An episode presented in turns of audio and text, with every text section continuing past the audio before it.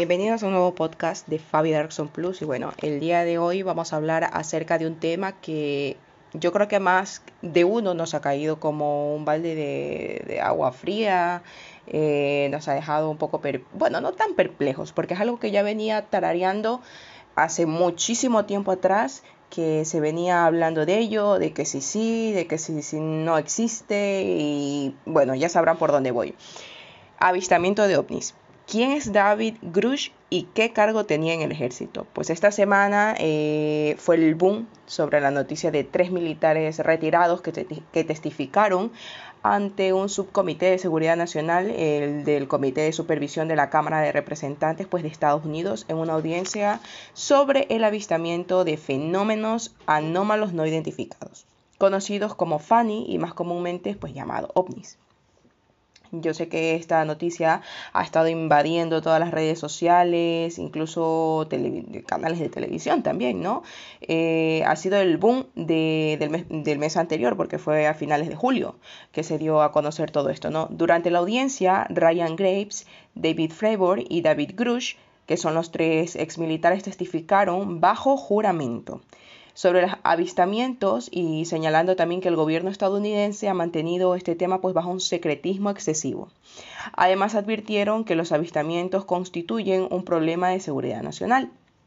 Bueno, pero ¿qué cargo tenían en ese momento estos militares, no?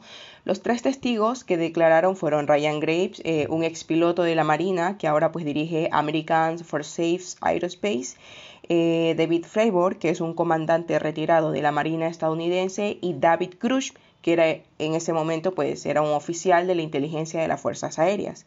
En dicha audiencia eh, no testificó tampoco ningún funcionario gubernamental, netamente fueron pues los tres militares, ¿no? Eh, Grush, que se desempeñó como representante en dos grupos de trabajo del Pentágono que investigaban pues el FANI o fenómenos anómalos no identificados, hasta principios de este año eh, dijo a los legisladores que se le informó de un programa de ingeniería inversa y recuperación de fallas de los ovnis de varias décadas.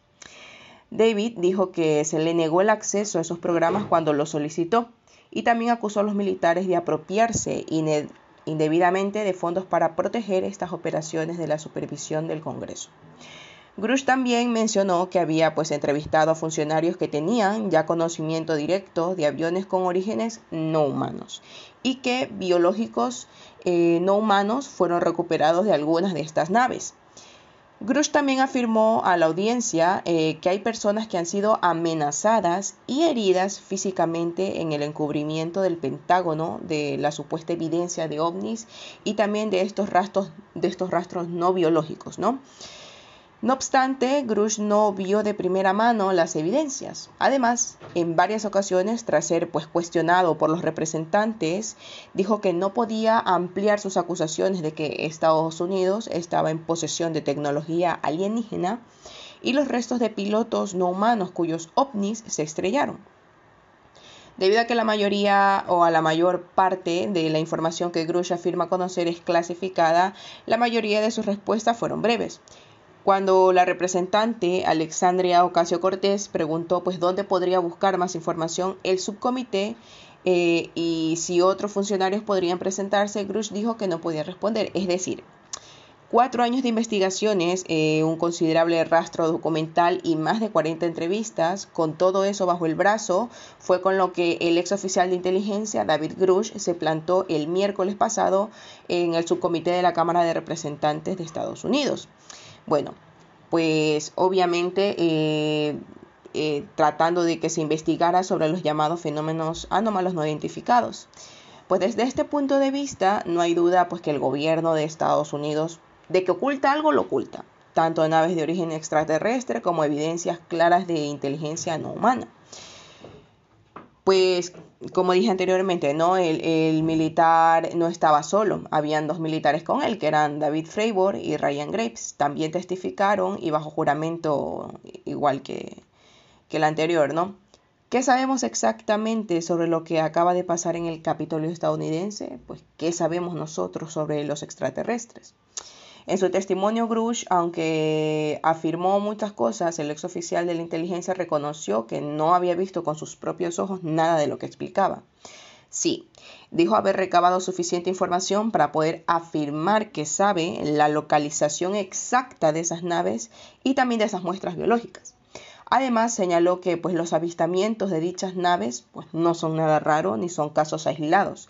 En realidad son la rutina que, ellos llevan, ¿no? que es algo, pues dio a entender que era algo muy común eh, de presenciar para ellos. Grush se negó a contestar algunas preguntas sobre el primer contacto o detalles sobre el supuesto programa de tecnología inversa del gobierno para entender cómo funcionan pues esos dispositivos, ¿no? De eso se trata el programa.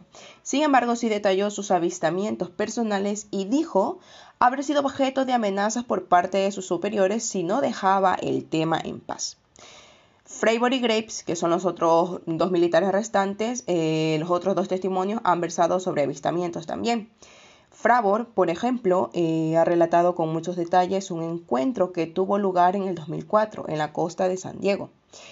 Hablamos de artefactos con forma de cápsula y capaces de bajar de los 80.000 a los 20.000 pies para quedarse eh, a esa altura durante horas, comenta el, hombre, ¿no? Habla pues de artefactos imposibles de construir con, con una tecnología actual humana.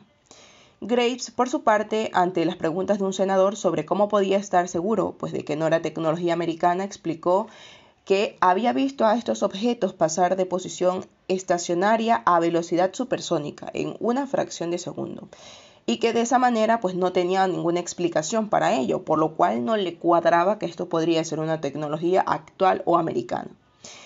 ¿De verdad Estados Unidos está ocultando pruebas de vida extraterrestre? Es una excelente pregunta para lo que pues no tenemos respuesta. Desde hace años el gobierno americano, norteamericano, se ha planteado en serio aportar algo de luz a todo ese problema. Hace poco se desclasificaron también videos y se han creado varias comisiones para investigar los rumores e informaciones en torno al asunto.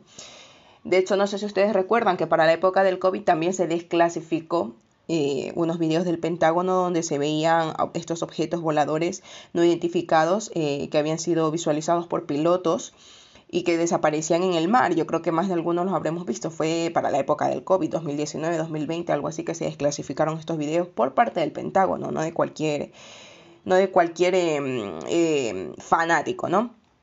Incluso el mismo Obama explicó que lo que es cierto, eh, y lo digo totalmente en serio, es que hay imágenes y registros de objetos en el cielo que no se sabe exactamente qué son el, expresidente dice no podemos explicar cómo se movieron o la trayectoria de los mismos.